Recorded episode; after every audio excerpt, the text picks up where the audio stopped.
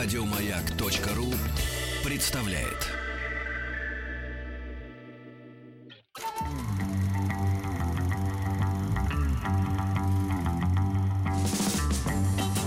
Хочу все знать. Книжная полка.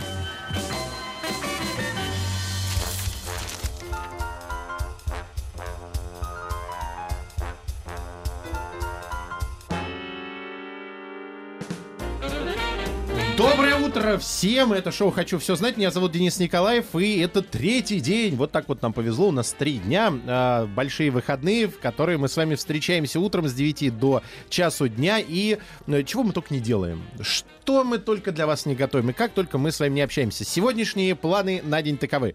В полдень нас ожидает... Э, Сторителлинг, рубрика у нас такая есть, в которой нам э, рассказывают э, сказки. В этот раз нас поджидает э, сказка «Ослиная шкура». Э, с 11 до 12 сыграем с вами викторину 60 секунд. Напоминаю, э, это очень все просто. У меня есть 10 вопросов э, для того из вас, кто сможет дозвониться, а у вас есть 60 секунд, чтобы э, правильно ответить на максимальное количество. С 10 до 11 будем решать олимпиадные задачи по математике. Приготовьте листочек и ручку. Ну, а сейчас поговорим про э, книги. У нас рубрика «Книжная полка», на которую мы поставим новинки.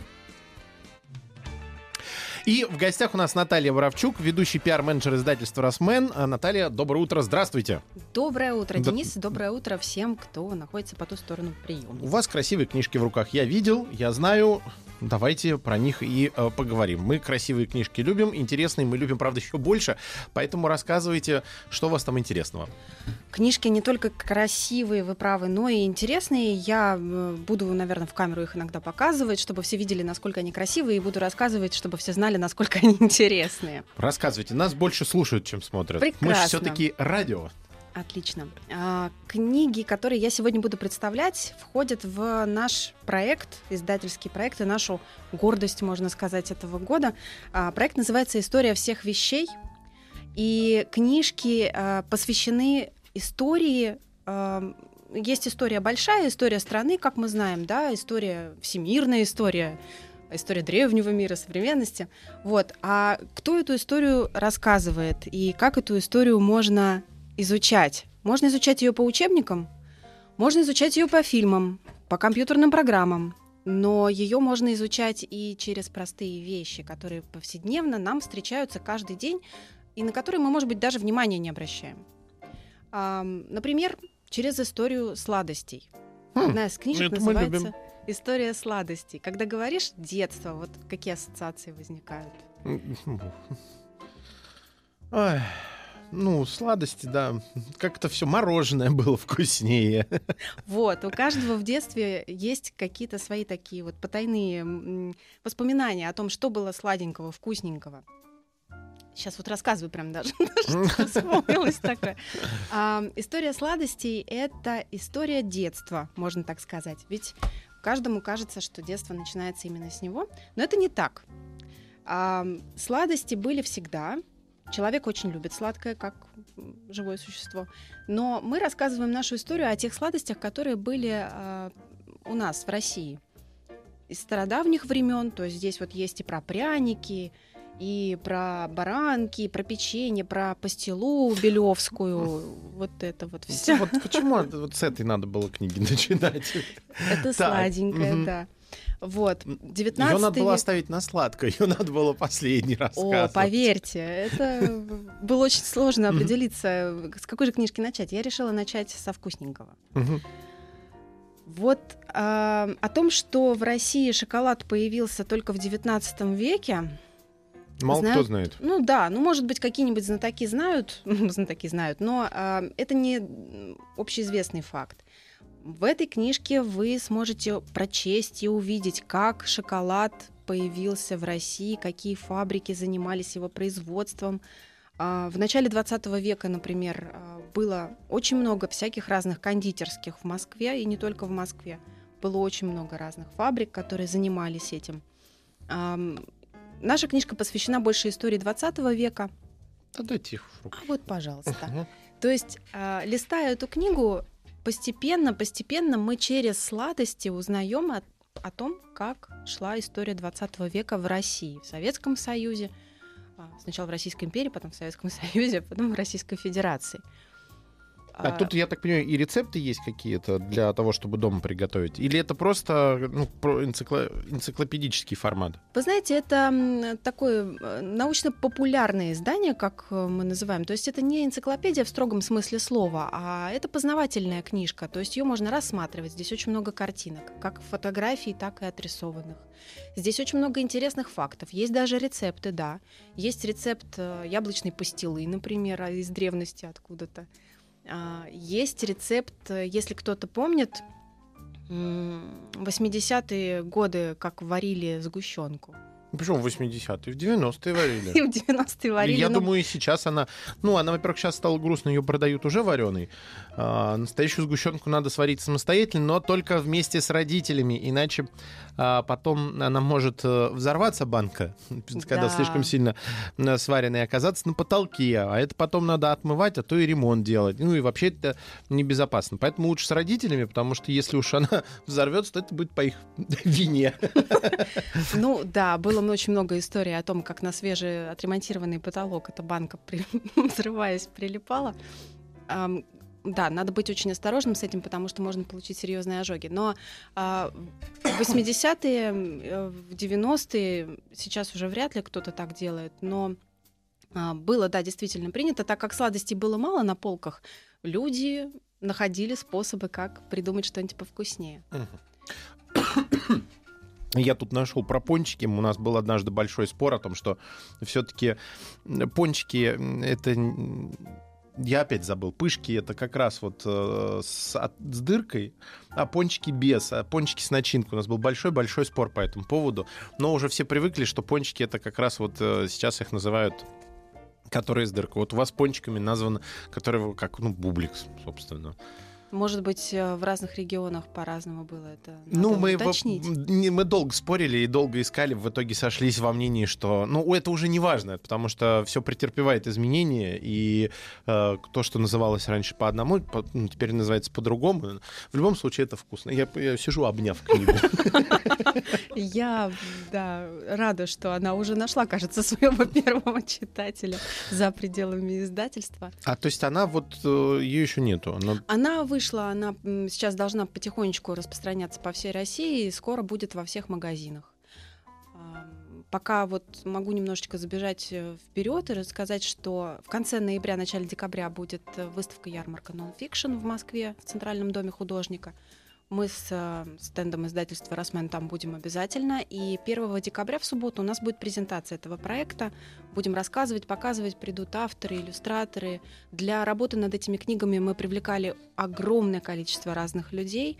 Нам помогали коллекционеры, помогали люди, которые в этом разбираются профессионально. Вот для работы над историей сладостей нам помогали, а, есть такой концерн «Объединенные кондитеры», который сейчас объединяет самые крупные российские фабрики кондитерские. И у них есть музей шоколада и сладостей «Мишка». И Мгм. вот они нам помогали, рассказывали очень много всего интересного, помогли со, с обертками. Ну, которые здесь фотографии, Да. рисунки, это все вам как раз помогали. Это исторические э, факты. Да, все выверено, все проверено. Конфеты тут э, времен революции, э, красный авиатор, карамель азбука, карамель с а, а- агитационными плакатами практически. э, Шире открой на запад глаза, с запада может прийти гроза. Это все написано на этикетке. Э, конфета Ильич. Вот знаете, в- удивительно, я понимала, ну, так как изучала когда-то историю и в школе, и в университете, я понимала, что да, э, когда Советский Союз только-только становился после революции, очень много сил было потрачено на агитацию. Но о том, что эта агитация смотрела на людей даже с фантиков конфет, Вот, Вот это, это сложно было понять. было удивительно. Потрясающая книга, и ну, действительно э, столько всего вкусного здесь нарисовано, что очень хочется сделать себе еще чая и попросить, чтобы принесли пару килограмм конфет из магазина ближайшего. Может быть, мы ее аккуратно сейчас э, отложим в сторону. Я даже у меня речь сбивается. Настолько это аппетитно все здесь э, сделано. Это история сладости. Книга написала ее Алена Васнецова, а серия называется «История всех вещей». Книжная полка.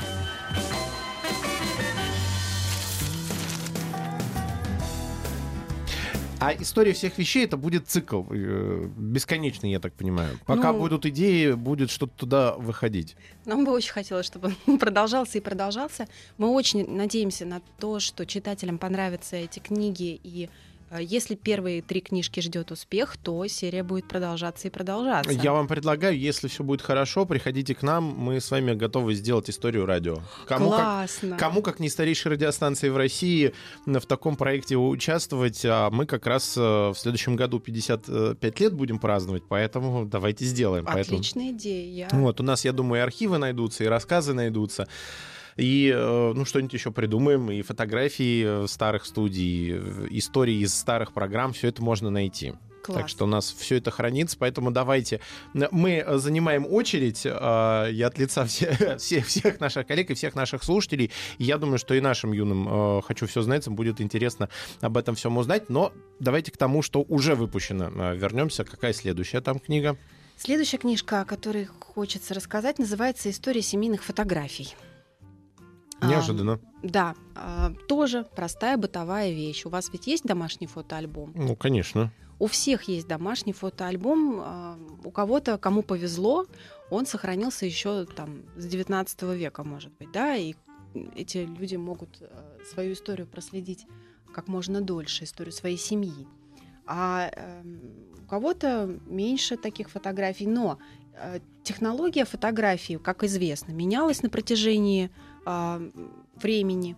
И менялись не только технологические особенности, но и менялась э, внутренность, скажем так, то, что изображали А, на фотографиях. ну, В 19 веке котиков не фотографировали. Не фотографировали. Но вы знаете, например, что первое селфи относится как раз вот к примерно вот к концу 19 Ну, Там, по-моему, с помощью э, зеркала этого смогли сделать. Это уже как раз э, да, человек, который его сделал, очень хорошо понимал законы физики. Все верно. Э, Те, кто изобрели фотографию, те, кто ей занимались раньше, сейчас чего? Взял телефон и налево-направо фотографируй.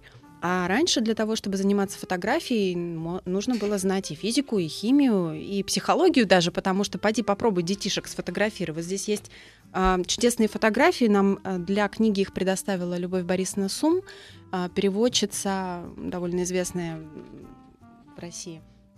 Это ее личный семейный архив. Здесь вот детишки изображены. Почему у всех на старых фотографиях такие серьезные лица? Ну, потому что это серьезное, ответственное мероприятие было. Ну, улыбаться было на фотографиях, ну, нельзя, мавитон. Нет. Нет? Нет. А почему? Не нельзя. Дело в том, что э, раньше для того, чтобы птичка вылетела, нужно было ждать очень долго. И ам, Так долго улыбаться так невозможно. долго улыбаться невозможно, просто лицо судорогой сведет. И в какой конкретный момент эта птичка наконец изволит вылететь, когда схлопнется диафрагма и ну, получится, да, ам, сделать это. А, Все должны были замереть в таких позах А, и сидеть со в этих спокойным позах. лицом проще. Да, и если ты шевельнешься, не дай бог, то получится размытый кадр, испорченная съемка. А это было довольно дорого. Поэтому все сидели, серьезно смотрели. Бедные дети, мне прям их жалко. Я не представляю, как они могли так долго просидеть. Особенно маленьких каких-нибудь младенцев практически фотографировали. Ну да. И вот э, ну, были специальные приспособления для того, чтобы держать сзади голову, чтобы она не падала. И об этом всем написано в книге. Да, Об этом есть в книге. Но эта книга не про технологию фотографии, а больше про то, что было принято э, снимать и охр- сохранять в своих семейных фотоальбомах. Ам, то есть, если мы с вами посмотрим на разные фотоальбомы э, разных людей, но относящиеся к одному и тому же времени, мы увидим примерно одинаковые какие-то вещи. Понятно, что фотография использовалась для того, чтобы фиксировать исторические какие-то моменты. Но, допустим, вот, фотоателье. Ходили ли вы в фотоателье еще до того, как Я ходил.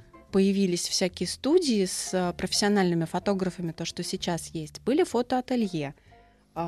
И туда приходили специально наряженные, Делали фотосессию. По сути, да. Тогда это так не называлось, но это так и было. А потом, когда фотоаппараты появились практически в каждом доме,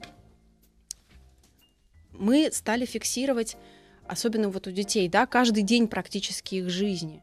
Я не знаю, у меня э, папа увлекался фотографией, у нас дома есть очень много снимков меня маленькой. Но есть люди, которые себя в младенчестве не видели ни разу, потому что просто ну, не было такой возможности.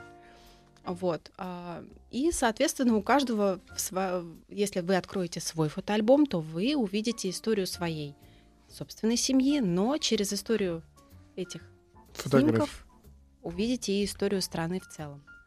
А я здесь, э, в отличие от э, книги про сладости, здесь на каждой странице задание расположено. К примеру, задание. Посмотрите фотографии из домашнего альбома. Какая из них могла бы стать идеальной фотографией на память? Почему именно это, а не какая-нибудь другая? То есть вы здесь э, м, побуждаете читателя э, достать как раз архивы домашние, начать рассматривать их и задавать вопросы э, родителям, бабушкам, дедушкам о том, кто изображен на фотографиях. Да. Где, почему, когда, зачем. Да, и знаете- заодно учите э, тому, как правильно делать фотографии. Нет, мы не, не учим ничему Ну, почему? в этой книге, но В- Вот, пожалуйста, ловлю на слове задание. Внимательно изучите домашние фотографии. Мутноватый свет, темные уголки, пятна подтеки, все это дефекты проявки пленки или печати снимки. А, нет, это просто... да. просто интересный факт. Мгм. Мы не учим фотографировать, нет, мы показываем, ка- насколько разными могут быть альбомы, насколько разными могут быть семейные снимки, и при этом а, как они могут быть похожи от эпохи к эпохе, эм, они отличаются. Например, а, ну, так как мое детство пришлось на 80-е, э, конец 80-х, я, например, э, удивлялась долго, вот зачем мне вот эти постановочные снимки из детского садика, там, я с трубкой телефона, или там, я и Мишка, я и там, что-нибудь Я и Дед ещё. Мороз у меня до сих пор стоит. Вот, но это признак эпохи. А, так было модно, что ли, да, и через вот эту моду мы можем что-то понять не только о своей семье, но и об истории в целом. Мне очень нравятся эти книжки, извините, я еще добавлю тем, что они, да, вы правильно сказали, побуждают задавать вопросы, побуждают говорить а, с бабушками, дедушками, узнавать но- что-то новое. Это книги для семейного чтения, и этим они прекрасны. Ну, очень интересно рассматривать даже фотографии у знакомых. Э, Буквально на прошлой неделе я рассматривал на фотографии знакомых э, из Италии. Э, Как раз это годы э, шесть даже нет, э, послевоенные практически. Очень интересно смотреть э, на то, как... На фотографии очень похоже. Нет, не 60-е, как раз э, чуть раньше, чем... сем- Ну, конец 60-х, начало 70-х. И ты видишь, что фотографии практически не отличаются от тех фотографий, которые у родителей сделаны в это же время, но в нашей стране свадебные фотографии, очень все похоже, похожие ракурсы, похожие э, прически, платья, то есть мода одна и та же. И, конечно, интересно разговаривать с людьми, которые рассказывают о том, как было устроена жизнь их, э, потому что такие приметы эпохи быта, то есть как, э, как выглядела квартира, как выглядел праздничный стол, какая машина стояла, как там на фоне церкви фотографировались. То есть это все в этих фотографиях черно-белых очень интересно рассматривать, еще особенно, когда тебе об этом э, рассказывают. Берегите фотографии, и, ну, сейчас самое главное, еще есть возможность все старые фотографии, я всем советую всегда оцифровывать. Ну, есть возможность, чтобы они хранились помимо э, физического носителя уже и в электронной памяти, чтобы можно было, ну, при случае распечатать, либо, может быть, даже какие-то кол- коллажи делать на память. Потому что, я так понимаю, можно взять вашу книгу, и это вам как идея, э, почитать, прочитать ее, взять э, свои фотографии и сделать э, к ней дополнение альбом. Ну, по главам практически. То есть, особенно если повезло и есть домашние фотографии начала века хотя бы прошлого. И так у вас получится такая же книга только про вашу семью. Вы можете туда подписывать, э, кто это, там, бабушки, дедушки, прабабушки, э, и всю эту эволюцию посмотреть. Ну, Отличная идея, да. Записывайте, записывайте. Я Мы, запоминаю. мы здесь э, занимаемся э, в нашем шоу не только там разговорами, мы очень много чего придумываем вместе с нашими слушателями юными, от э, загадки решаем, э, на вопросы отвечаем, э, сказки изучаем, поэтому мы придумывать умеем. У нас э, лучше, лучший штат придумывальщиков во всей стране, все наши юные «хочу все знается». Я сейчас предлагаю сделать э, небольшую э, паузу, мы отправимся все на перемену, как раз э, попьем э, чай, со сладостями, про которые мы говорили. А после этого продолжим разговаривать и про серию «Историю всех вещей», и про остальные э, новинки издательства «Росмен». Итак, друзья, отправляемся на перемену. А у нас сейчас ждут взрослые новости на «Маяке». Книжная полка.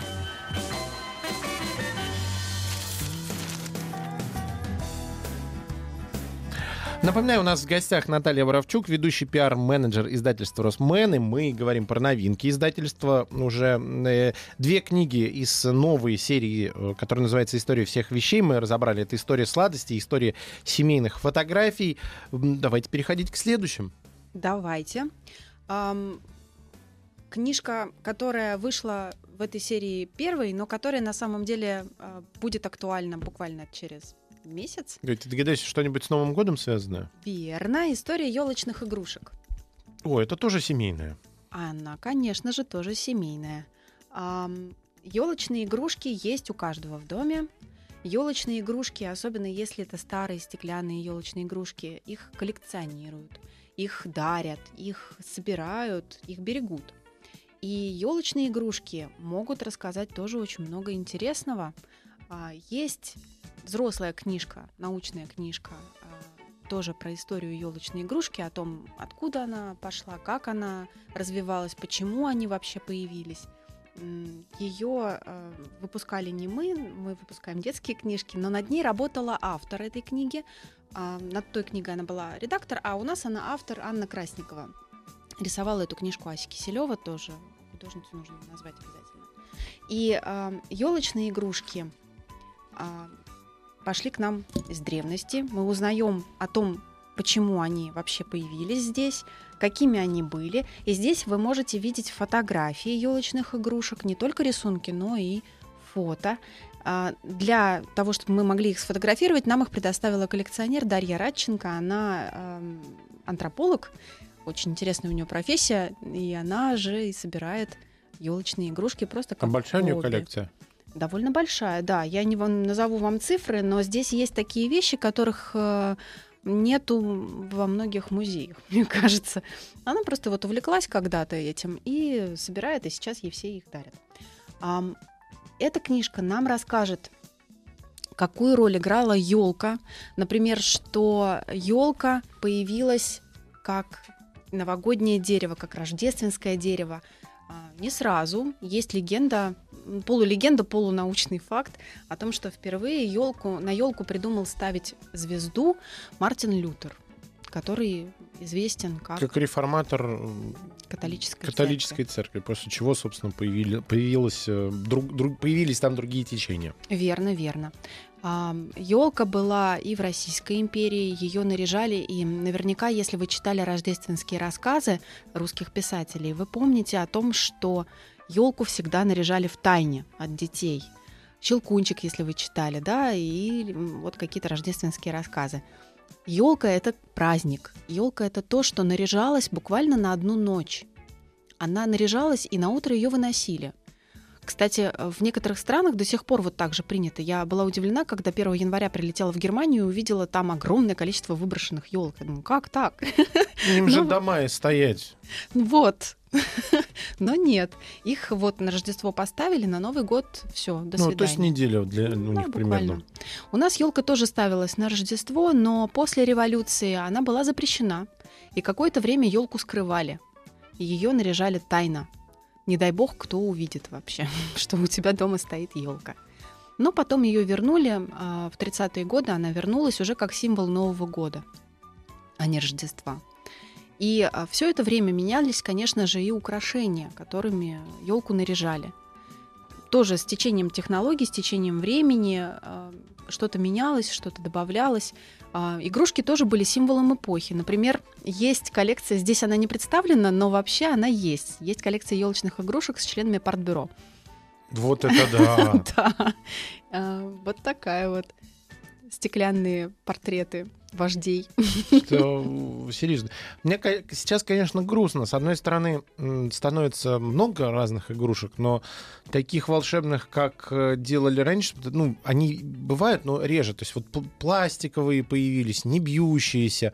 Мне кажется, в этом был некий... Э, смысл в том, что у тебя игрушка могла разбиться. И каждый год, когда ты доставал коробку, во-первых, было интересно, ну, пережили они лето или нет, то есть что мы потеряли. И потом более трепетно и аккуратнее наряжаешь, потому что ты понимаешь, любая твоя ошибка, она может привести к тому, что твоя любимая игрушка будет разбита.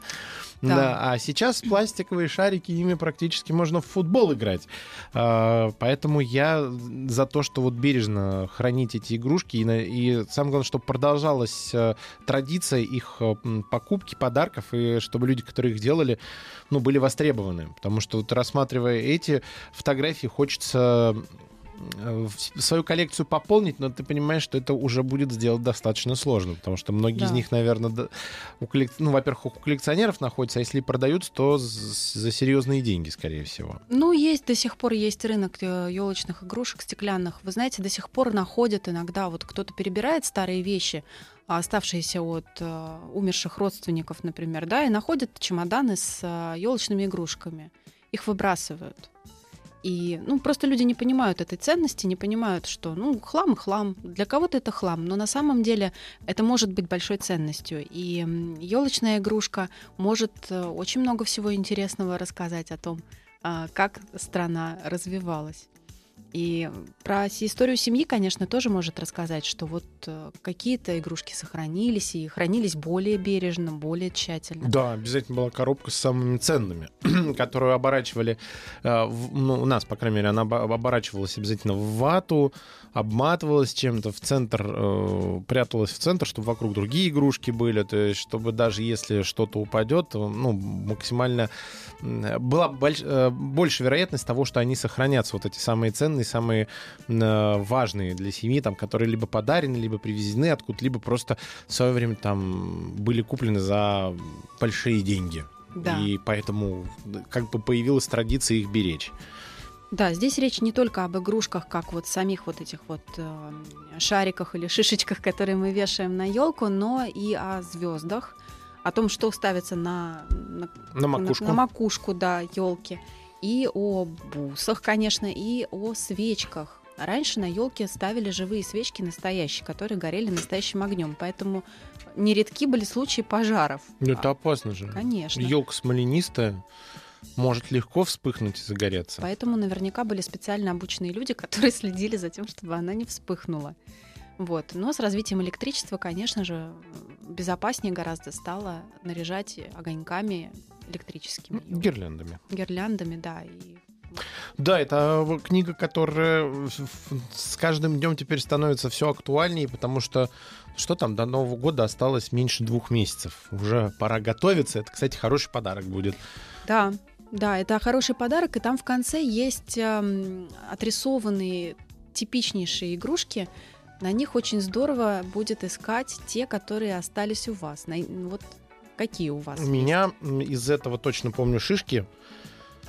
А, у меня а, бабочка в стеклянном шаре, ну, в пластиковом она, на самом деле, крутится внутри. Белочка, вот, вот это есть. Э, и колокольчик, по-моему. И вот это. И вот это. Ну, не так много, кстати. А какие-то были, какие-то я помню, что разбились. Да. Вот. Да. Вот, смотри, Таня. Книга ушла гулять по студии. Все будут сейчас смотреть, э, рассматривать и отмечать. Итак, э, история елочных игрушек из серии «История всех вещей». Но это три книги, которые вы уже выпустили, правильно? Угу, да. А какие планы? В начале следующего года выйдет книга, которая будет называться «Книга нашего детства». Она будет посвящена играм, детским играм уличным, домашним, каким-то школьным, семейным, в которые играли наши бабушки, прабабушки, прадедушки, играли наши родители и играют нынешние дети.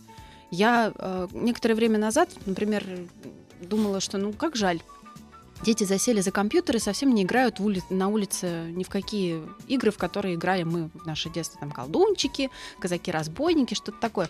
Вы знаете, играют до сих пор. Вот дети, которые младшая школа, например, и наверняка... Эти рубятся. Вот. Я когда племянников своих забирал из э, школы по весне помогал, и там приезжаешь, такая кутерьма во дворе. Но это именно вот младшая школа. А в старшей, конечно, мне кажется, уже меньше. Ну вот э, наша книжка расскажет о том, во что играли разного возраста дети в разное время. А выйдет она где-то, ну, думаю, что в феврале. А там э, вы э, кому обращались, чтобы вам рассказали? Сами вспоминали? Или есть тоже какие-то специалисты, которые все это э, информацию собирают, правила записывают? Есть исследователи уличных культур, да, они называются умным словом тоже антропологи, социологи. Есть э, в книгах отражены какие-то игры, да, где-то что-то есть зафиксированное, есть э, опросы, есть эм, какие-то данные, которые можно было вытащить. А, ну вот да, в основном вот эти вот источники. Там будут прям книги с правилами. То есть а... описание и какие-то... Наверняка там будут правила, я еще не видела текст, а, но... это за семью печатями же тайна. Ну нет, уже нет, наверное, но э, да, какие-то правила там будут. Не все. Нет, ну, это не свод, это не, не геймплей. Потому что, э, к сожалению, я уже там некоторые игры начинаю забывать, которые играли. То есть я помню, что мы играли, но все точности и подробности э, я уже не вспомню. Слушайте, а сколько вариаций было? Я помню, приезжаешь к бабушке в деревню, а там нет, у нас играют по-другому, у нас вот это. И целый и спор, и нет, и на стыке этих культур э, появлялись новые правила, чтобы всем было не обидно. И в конечном итоге у тебя в голове такое количество вариаций этой игры было, что было проще отказаться от нее, чем договориться, как в нее играть. Не знаю. Мы договаривались. Э, ну, само, да, даже в казаках-разбойниках можно очень долго спорить, э, по каким правилам играть. Э, ну да, это хороший вариант. Так, это история игр, ну, да. назовем ее так. Да. Есть еще некоторые задумки, может быть, ну, так как хочется отразить историю детства, то наверняка будет еще что-то связанное с игрушками, с обычными игрушками. Вот, но пока не могу забегать вот так далеко вперед. Надеюсь, что это состоится.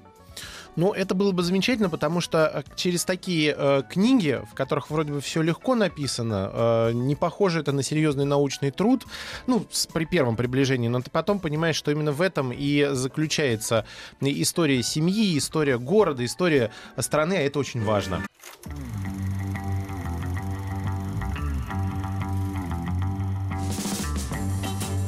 Хочу все знать.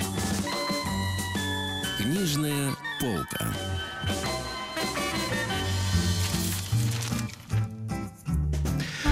Ну, нам осталось еще раз а, подытожить а, наш разговор. Мы сегодня говорили про новую серию от издательства «Росмен», «История всех вещей». Книги я их держу в руках «История сладостей», «История семейных фотографий», «История елочных игрушек». И как а, Наталья за... Вот в момент паузы нам сказала, что к нам придет некоторое количество этих книг, которые мы с удовольствием на следующих эфирах будем разыгрывать за, ну, в наших и олимпиадных задачах, и, может быть, на встречах по Тризу и в остальных наших э, часах, посвященных э, познанию этого мира. А эти книги как э, нельзя лучше к этому подойдут. Э, спасибо вам большое. У нас в гостях была Наталья Бравчук, ведущий пиар-менеджер издательства «Росмен». Наталья, спасибо, до новых встреч и побольше хороших книжек. Спасибо большое, Денис, спасибо всем. До свидания, до свидания. спасибо. Еще больше подкастов на радиомаяк.ру